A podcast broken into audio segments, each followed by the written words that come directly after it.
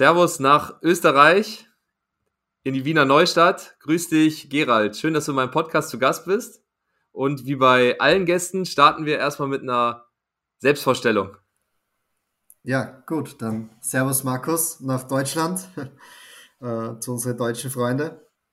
Äh, ja, mein Name ist Gerald Linsheim. Ich bin 41 Jahre alt, wohne in Wiener Neustadt. Das ist circa 40 Fahrminuten südlich von Wien. Ähm, bin und lebe mein Leben lang schon Fußball. Also habe mit vier Jahren selbst begonnen, im Verein Fußball zu spielen.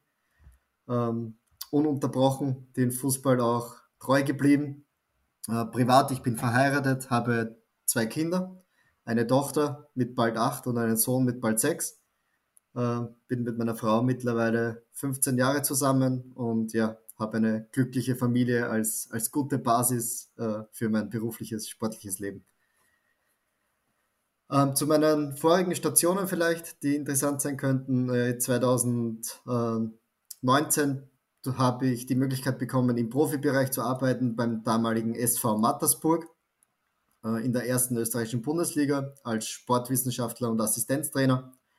Äh, nach der Zeit bei Mattersburg, äh, die ja leider in Konkurs gingen, äh, hat man vielleicht medial in Deutschland auch etwas mitbekommen, äh, hatte ich dann äh, die unglaubliche Gelegenheit und die Möglichkeit, äh, zur Wiener Austria zu wechseln. Damaliger Cheftrainer war Peter Stöger, der ja in Deutschland, denke ich mal, nach wie vor ein bekannter Name ist.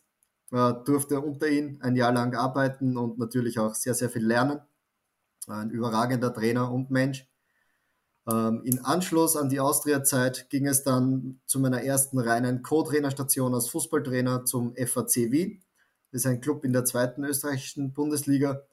Ähm, ja, und hier hatten wir letztes Jahr eine Sensationssaison. Äh, nach einigen Jahren um den Abstieg äh, wurden wir Vizemeister und konnten wirklich aus einer Mannschaft, die mit wenig vermeintlichen Stars äh, gestückt war, ein Team formen, das um die Meisterschaft mitspielt. Und das war ein, ein richtig, richtig tolles Jahr.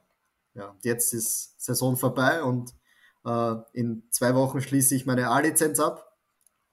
Und für mich war dann klar nach, nach einigen Jahren als Co-Trainer, dass ich jetzt in die Cheftrainerrolle wechseln möchte. Und da hat sich jetzt vor einigen Tagen ähm, das fix ergeben und ich werde starten beim SV, USV Neulenkbach in der Damen-Bundesliga als, als Cheftrainer. Das ist mal der aktuelle Status. Ja, erstmal herzlichen Glückwunsch zur neuen, zur neuen Stelle. Ja, danke. Danke, Markus. Und wenn ich an äh, FAC Wien denke, dann denke ich an leckere Käsekreiner. ja, die, die, die sind bekannt, ja, das ist richtig. Ja, aber ich war ja äh, 2016 bei Rapid Wien hospitieren und dann war ich natürlich auch noch rundum Spiele gucken und das Stadion okay. hat mir auch super gefallen und äh, ja, die, die leckere Wurst war auch äh, super das, ist, das, ist, das ist cool, dass du dich daran erinnerst. Ähm, ich hoffe, dass sich die Leute in Zukunft wieder an das Spiel erinnern, mehr als an, an die Käsekreiner. Aber ja, natürlich, das, das gehört dazu zu einem Fußballplatzbesuch. Ja, das ist ja ein kulinarischer Unterschied jetzt zum Beispiel zu Deutschland. Ne? Da ist ja okay. eher die klassische Bratwurst. Und okay. In Österreich habe ich immer die leckeren Käsekreiner gegessen, was ich äh, sogar noch besser finde. Ja, in Österreich ist Käsekreiner und Schnitzelsemmel der, der Hit auf den Sportplätzen. Ja. Aber kommen wir lieber zum Sportlichen als zum Essen. Ja, sehr ähm, gerne. Ich finde es sehr spannend, dass du so lange als Co-Trainer gearbeitet hast. Mhm. Weil meistens ist ja der, der Cheftrainer im, im Fokus und ich sag mal, die, die Arbeiter, die Mitarbeiter im, im Hintergrund sind nicht so, vielleicht nicht so präsent. Und ich finde halt spannend, was deine, deine Aufgaben waren als Co-Trainer und wo du vielleicht ja dein, dein Spezialgebiet hattest, vielleicht bei deiner letzten Station ähm, oder halt auch bei deiner Co-Trainerstelle, das hast du, glaube ich, gerade gar nicht gesagt, du machst ja die U17 äh, ja, genau. Nationalmannschaft noch von Österreich richtig. als Co-Trainer. Parallel, parallel seit letzter Saison richtig äh, betreue ich noch als Co-Trainer die U17 von den Mädchen in Österreich mit.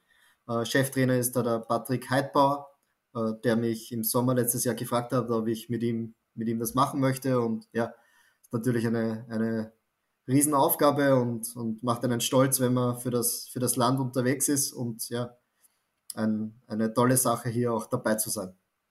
Zu Co-Trainer-Aufgaben, ja, das war unterschiedlich die letzten Jahre. Also begonnen hat es ja beim SV Mattersburg, wo ich dann über meine, meine Ausbildung zur Sportwissenschaft ja auch die Möglichkeit bekam, in das Trainerteam aufzusteigen.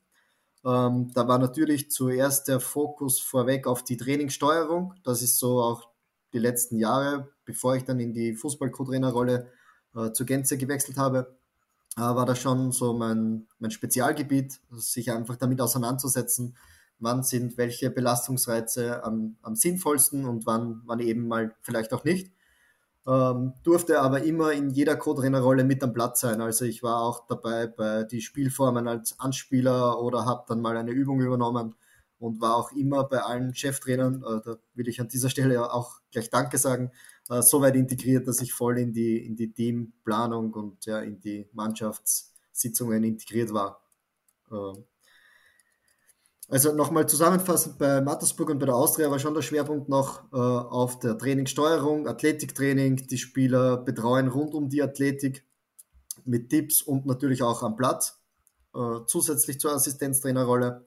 Äh, mit letzter Saison habe ich dann rein in die Co-Trainerrolle Fußball gewechselt, durfte dann beim FAC auch sehr viel in der Spielanalyse machen, äh, teilweise Eigenanalyse, aber auch sehr viel Gegenanalyse, diese auch vorbereiten für die zwei Cheftrainer und war natürlich dann noch viel mehr am Platz integriert mit Coachingaufgaben, äh, Gruppen übernommen, äh, Sparring-Teams gecoacht, äh, auch mal Schwerpunkte wie Offensive und Standardsituationen bei der eigenen Mannschaft.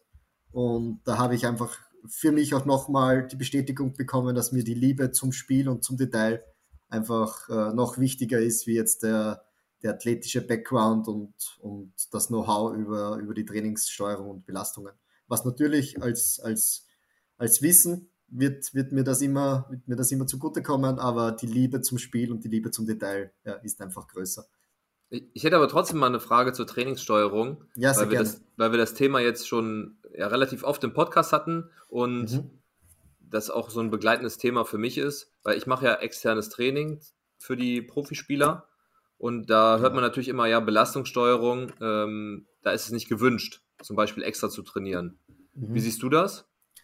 Ähm, ich verstehe es teilweise, dass die Vereine so äh, agieren, weil ich muss sagen, ich, ich war ja auf beiden Seiten. Also ich, ich war ja, bevor ich Assistenztrainer in der Bundesliga wurde, auch selbstständig und habe selbst Sportler betreut, abseits der Vereine, äh, im, im, athletischen und im Fußball, fußballerischen Bereich. Ähm, mir war es da immer wichtig, auch mit den Verantwortlichen des, des Clubs in Verbindung zu treten und sagen, schau her, äh, es gibt einen Spieler, der würde gern extern was machen.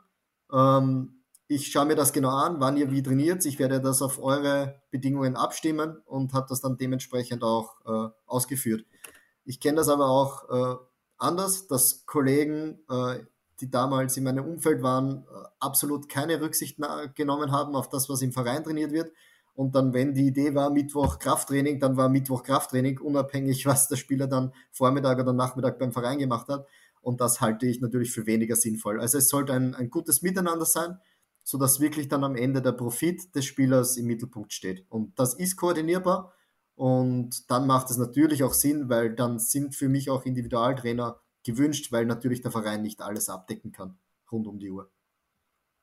Ja, das sehe ich, sehe ich genauso wie du. Äh, wenn da so eine enge Abstimmung ist, das wäre natürlich der Optimalfall.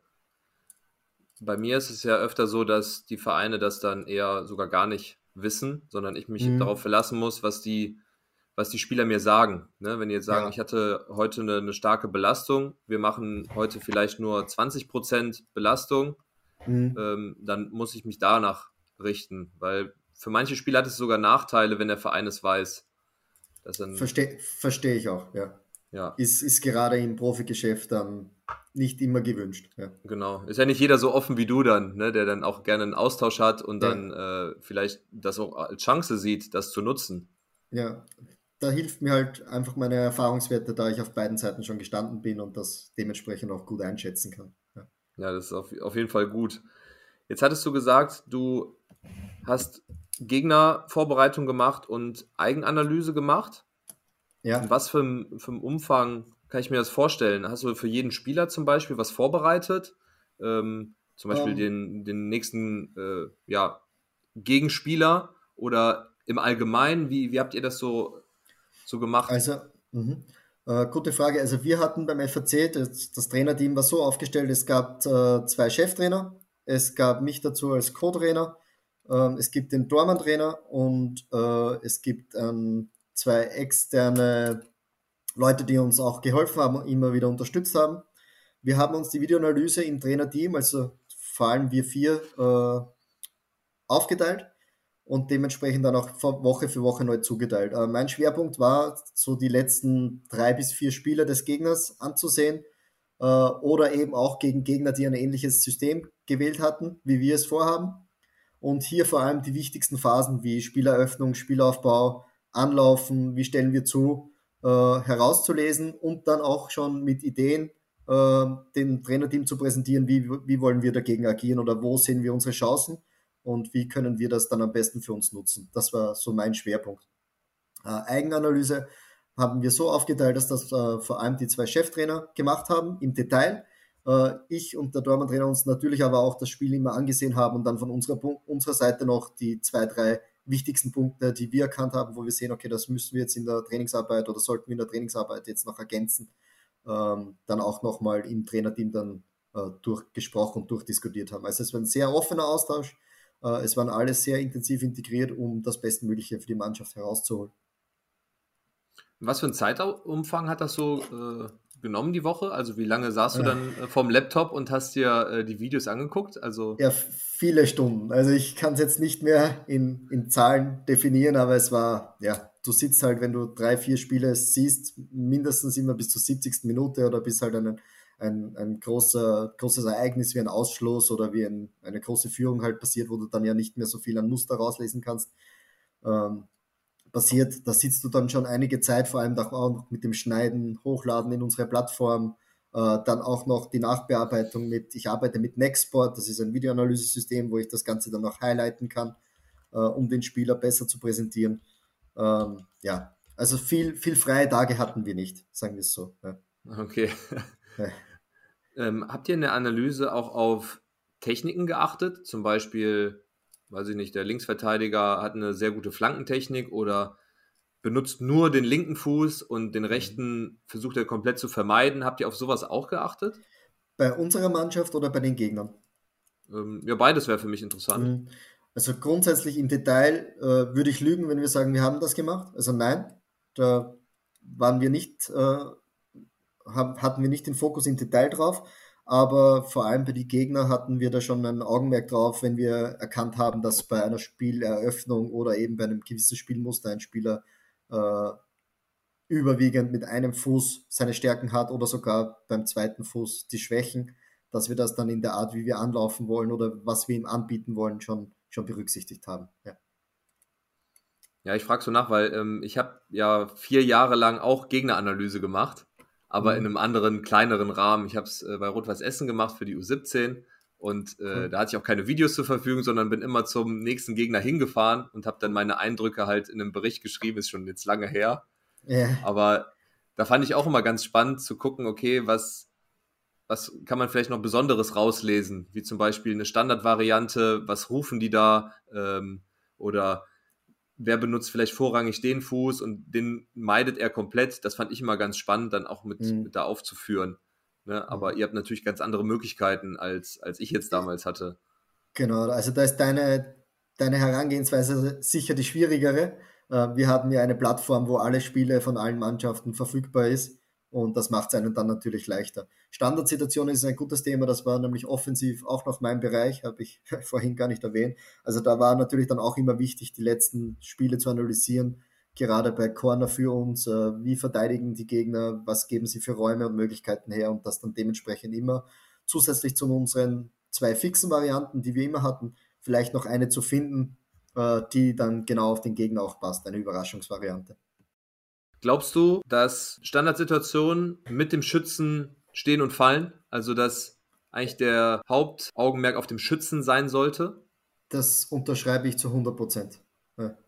Also, wenn du einen Schützen hast in der Mannschaft, der den Ball in die Zone bekommt, wo du einläufst und du noch Kopfballspiel hast, die mit gutem Timing in diese Zone gehen, äh, dann glaube ich, ist es unabhängig davon, ob man die Variante kennt oder nicht kennt, schwer zum Verteidigen.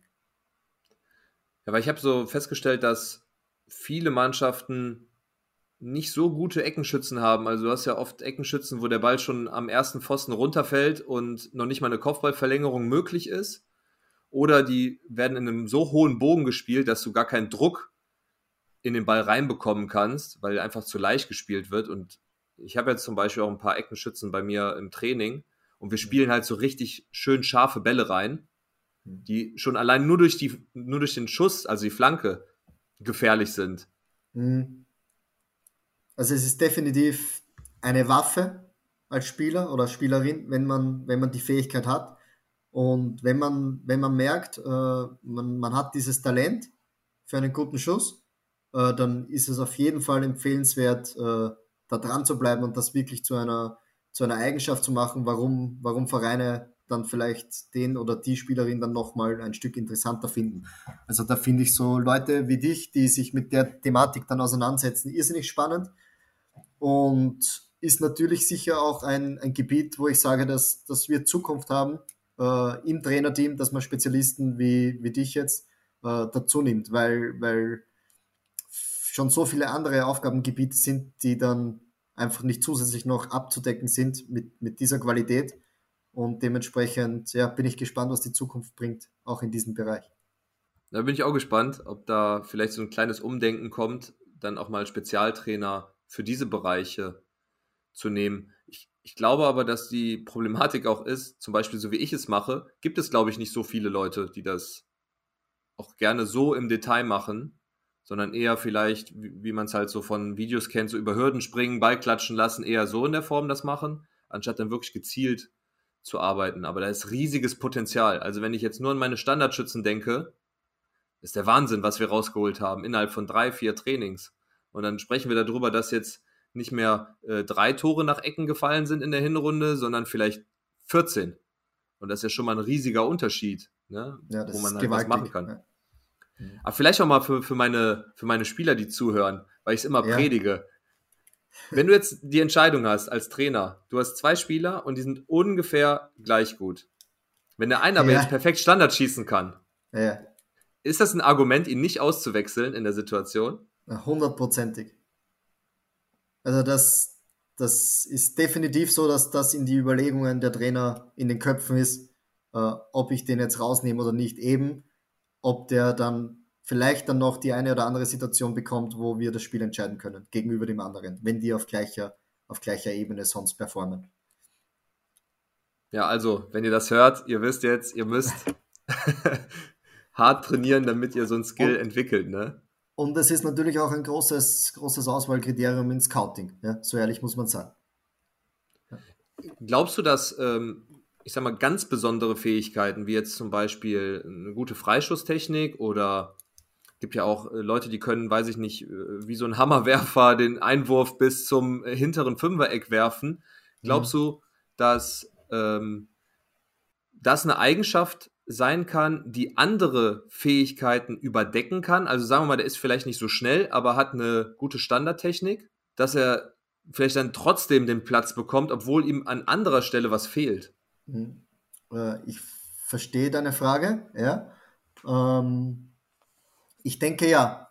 Äh, ich denke, dass du ja eine Mannschaft immer aus vielen verschiedenen Kriterien zusammenstellst und mit äh, verschiedenen Gesichtspunkten und Fähigkeiten.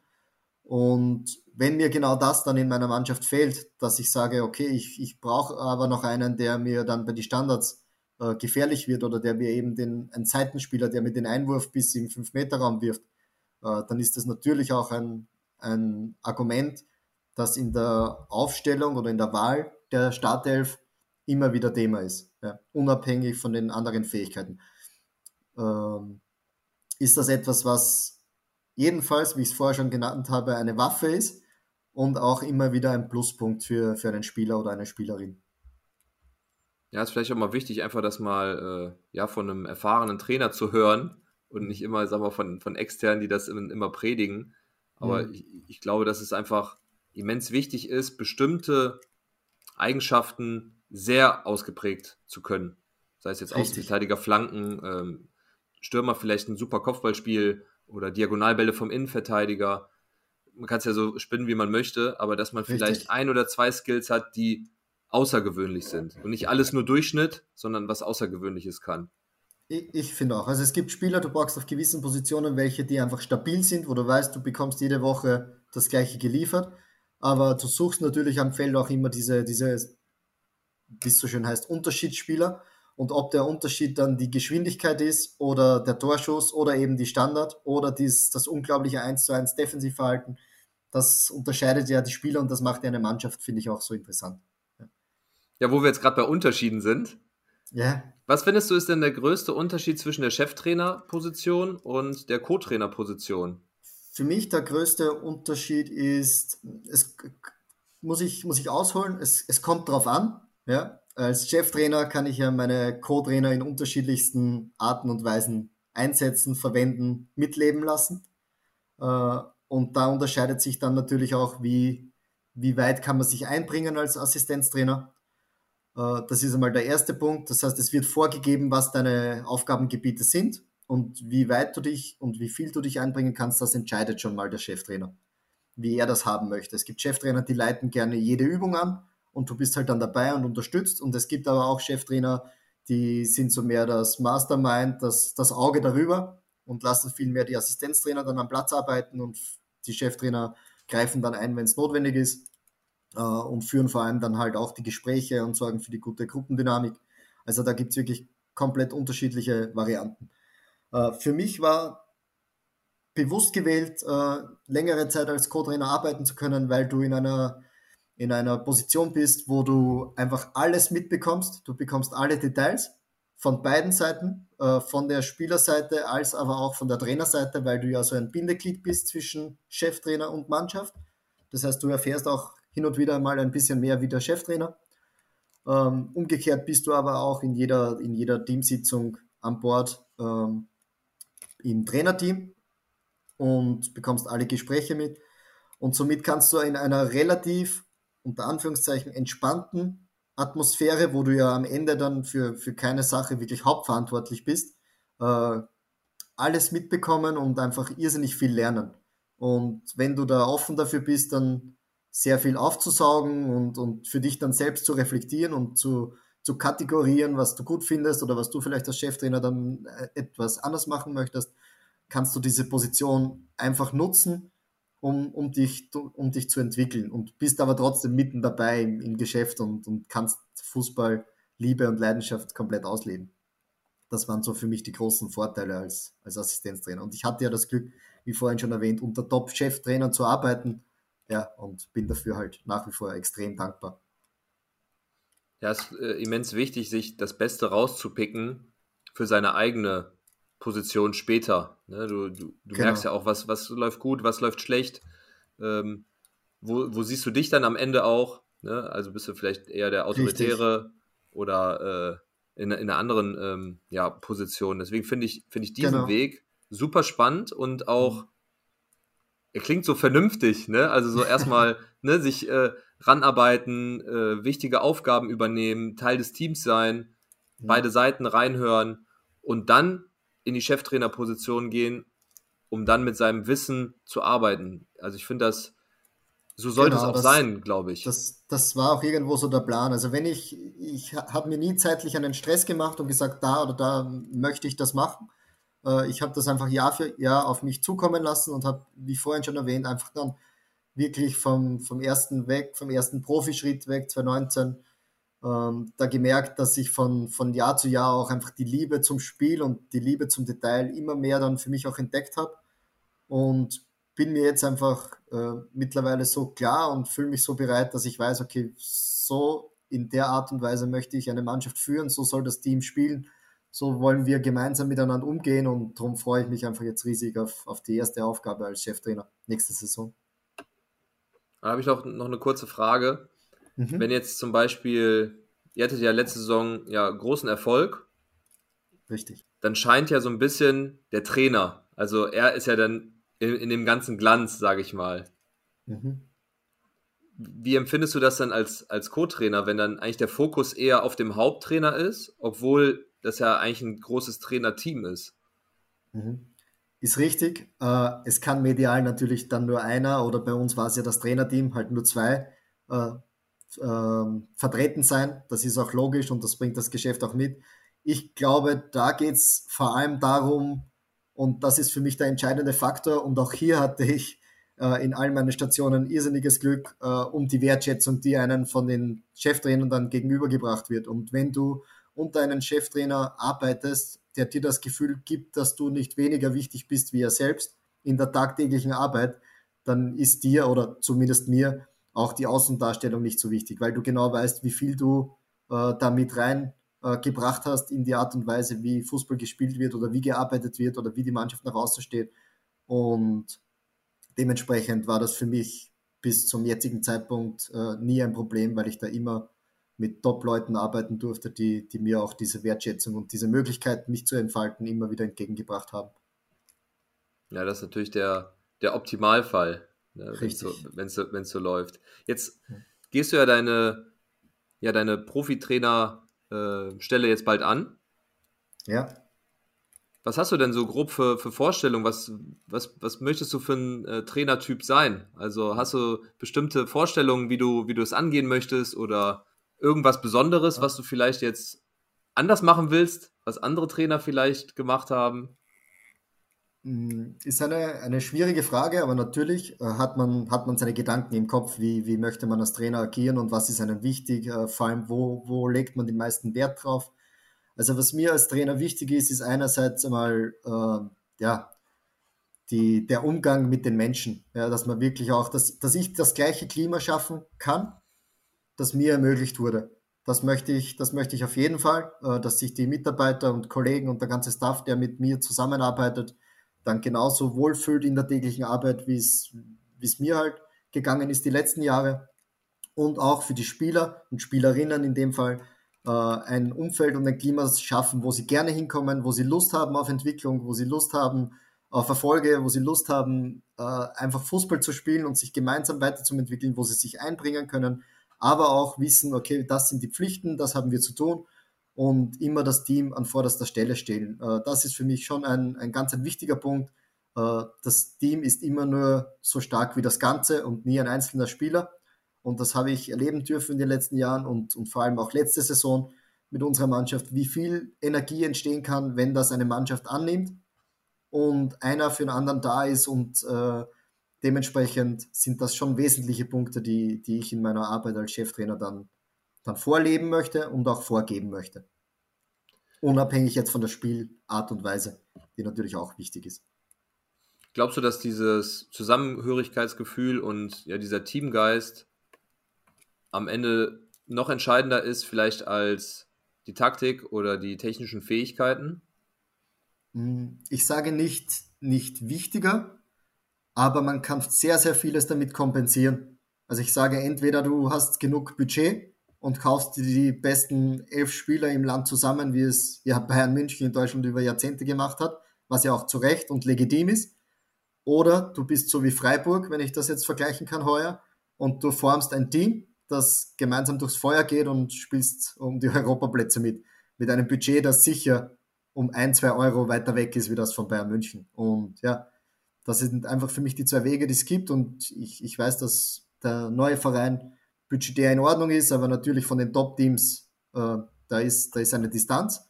Aber das macht die Aufgabe auch reizvoll, um, um zu schauen, was ist, was ist aus dem Team möglich und wie weit können wir die Großen ärgern. Was sind denn eure Ziele als Team? Oder was sind deine, deine Ziele mit der Mannschaft? Und Ziel, Ziele waren natürlich Thematik in, in den Gesprächen im Vorfeld mit dem Verein.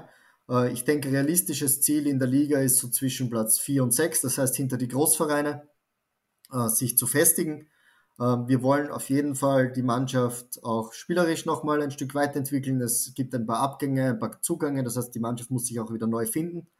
Ähm, langfristiges Ziel ist es jetzt wirklich auch dann schon zu sehen, wer sind die, die Mädchen, mit denen wir dann auch in die Zukunft gehen, weil ganz klar ist als Hauptziel ausgegeben, wir wollen in der dritten Saison äh, dann um die Champions League Plätze, das ist Platz 1 und 2 in Österreich auch wieder mitspielen. Ähm, und dahingehend wollen wir jetzt mit Sommer den, den ersten Schritt machen, den Grundstein legen und dann wirklich äh, Halbjahr für Halbjahr sortieren, wer sind die, diejenigen, die mit uns die Reise mitgehen wollen und wo müssen wir vielleicht noch adaptieren, um, um dem Ziel dann, den Endziel, äh, immer ein Stück näher zu kommen. Ja, ich drücke auf jeden Fall ganz fest die Daumen, dass das ja, gut klappt und, und dass du deine Ideen da ja super umsetzen kannst. Ähm, ich habe zum Schluss nochmal eine, ja, eine ganz andere Frage. Okay. Ähm, wo, wo siehst du den Unterschied vom österreichischen Fußball zum deutschen? Und wie siehst du da den, äh, gibt es da einen Qualitätsunterschied? Mm, ich denke, ein, ein großer Unterschied zwischen Deutschland und Österreich ist natürlich die Quantität der Spieleranzahl. Deutschland ein viel, viel größeres Land, das heißt, es kann da viel, äh, viel leichter und viel, wie soll ich sagen, viel struktureller gescoutet und dann auch am Ende des Tages gefördert werden.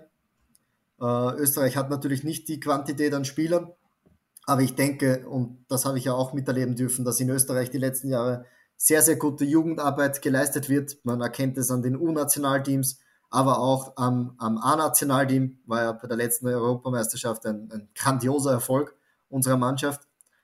Ähm, und ich denke, wir sind, wir sind hier schon sehr nah dran. Ich denke auch, dass sich der Abstand Deutschland-Österreich über die letzten Jahre ganz deutlich äh, verringert hat. Mit dem Aushängeschild äh, Salzburg, äh, das in Europa ja äh, überall äh, in aller Munde ist. Und immer wieder einzelne Spieler, die so wie Hinteregger oder Alaba, die in Deutschland gespielt haben, das sind so die ganz großen, äh, dass, dass da einfach Österreich sehr, sehr gute Arbeit leistet und dem deutschen Fußball äh, eigentlich um nicht mehr viel nachsteht. Ich denke, ein, ein, ein einziger großer Unterschied ist vielleicht schon noch die Fanbase und die mediale Aufmerksamkeit für den Fußball. Da sehe ich, da sehe ich schon noch den größten Unterschied zwischen den beiden Ländern. Fußballerisch denke ich, sind wir auf einem guten Weg und die Top-Teams in Österreich, äh, traue ich mir zu sagen, könnten auch in Deutschland in der Liga eine, eine gute Rolle spielen. Glaubst du, so eine Verschmelzung von Österreich und Deutschland in der Bundesliga würde vielleicht Sinn machen? Also, dass man dann die Top-Teams dazu nehmen hm. würde? Ich, äh, ich stelle mir das schwierig vor. Ich denke, ein gewisser Synergieeffekt ist ja im Moment auch schon gegeben. Ja, wenn wir jetzt schauen, äh, die Top-Spieler aus Österreich kommen ja immer wieder in die deutsche Liga und werden dort präsent und auch die Trainer. Ja, also es ist ja nicht nur der Spielersektor, sondern auch die Top-Trainer in Österreich wechseln dann nach Deutschland und haben dort großartige Erfolge, äh, wie jetzt Oliver Glasner mit dem, mit dem Titel, äh, um nur einen von vielen zu nennen, oder auch mein, mein ehemaliger Cheftrainer Peter Stöger, der mit Köln in den Europacup gekommen ist und später bei Borussia Dortmund war. Also da, da sieht man ja an der, anhand der Geschichte auch, dass da immer wieder diese Verbindung gegeben war. Äh, Andererseits gibt es aber auch Spieler, die vielleicht in Deutschland jetzt äh, gerade halt vielleicht im ersten Schritt nicht unterkommen, aber dann die österreichische Liga nutzen, um nochmal auf sich aufmerksam zu machen. Äh, mit einem dieser, weil der fällt mir jetzt gerade ein, durfte ich ja bei der Austria zusammenarbeiten. Das ist Erik Martl von Red Bull Leipzig, der jetzt bei der Wiener Austria spielt. Und von Tag 1, äh, als der angekommen ist, äh, ja, hat man gesehen, das ist ein, eine Zwischenstation für ihn. Äh, der geht den Schritt über Österreich, kriegt hier seine Spielminuten in einer Top-Liga, in einen Top-Verein. Und äh, ist nur eine Frage der Zeit, bis Erik dann ja, in der deutschen Bundesliga genauso, genauso groß am Schirm ist wie mittlerweile in Österreich.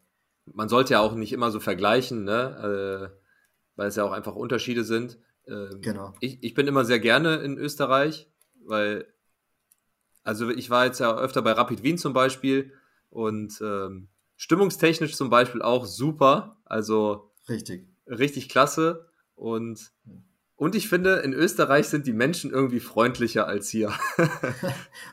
okay, da, das kann ich jetzt im, im 1 zu 1 natürlich nicht so vergleichen, aber ich, ich denke schon, dass die, dass die Fußballkultur und die Leute, die sich mit Fußball auseinandersetzen, schon eine sehr, sehr offene und eine sehr gesellige, ist vielleicht ein gutes Wort, eine sehr gesellige Gemeinschaft ist und dementsprechend der Wohlfühlfaktor in den Stadien in Österreich auch dementsprechend gegeben ist. Und natürlich so Stadien wie, wie Rapid Rapid Wien ist, äh, was das betrifft, natürlich unglaublich, ähm, was die Fanbase betrifft und die Stimmung im Stadion. Und ja, jetzt nach Corona ist es ja zum Glück wieder möglich und jeder Fußballer in Österreich genießt, denke ich, diese Atmosphären. Ja, dann würde ich sagen, ähm, vielen lieben Dank, dass du dir Zeit genommen hast für den Podcast. Es war wirklich sehr interessant. mal auch einen anderen Blickwinkel zu bekommen, ja, vom, von der Co-Trainerstelle und auch allgemein von deiner, von deiner Tätigkeit. Also von meiner Seite aus vielen, vielen Dank, dass du dabei warst. Ja, sehr gerne. Ähm, ich sage vielen Dank, Markus, ähm, dass wir uns gefunden haben. Äh, ich kann ja auch von deiner Seite noch sehr, sehr viel lernen und, und werde den, den weiteren, Volk, äh, weiteren Weg äh, verfolgen natürlich. Äh, vielleicht gibt es ja mal die eine oder andere Möglichkeit, auch in Zukunft zusammenzuarbeiten. Wer weiß, was die Zukunft bringt. Und möchte mich an dieser Stelle auch nochmal recht herzlich bedanken für, für unser tolles Gespräch. Ja, wir sehen uns dann wahrscheinlich das nächste Mal dann in Österreich wieder. in, in einem Stadion gemeinsam auf der Trainerbank. So lassen wir das stehen. Mit einem, mit einem Käsekreiner. Ja, das, das dann danach vielleicht. Okay, bis dahin, okay. danke. Ciao. Bitte gerne. Ciao.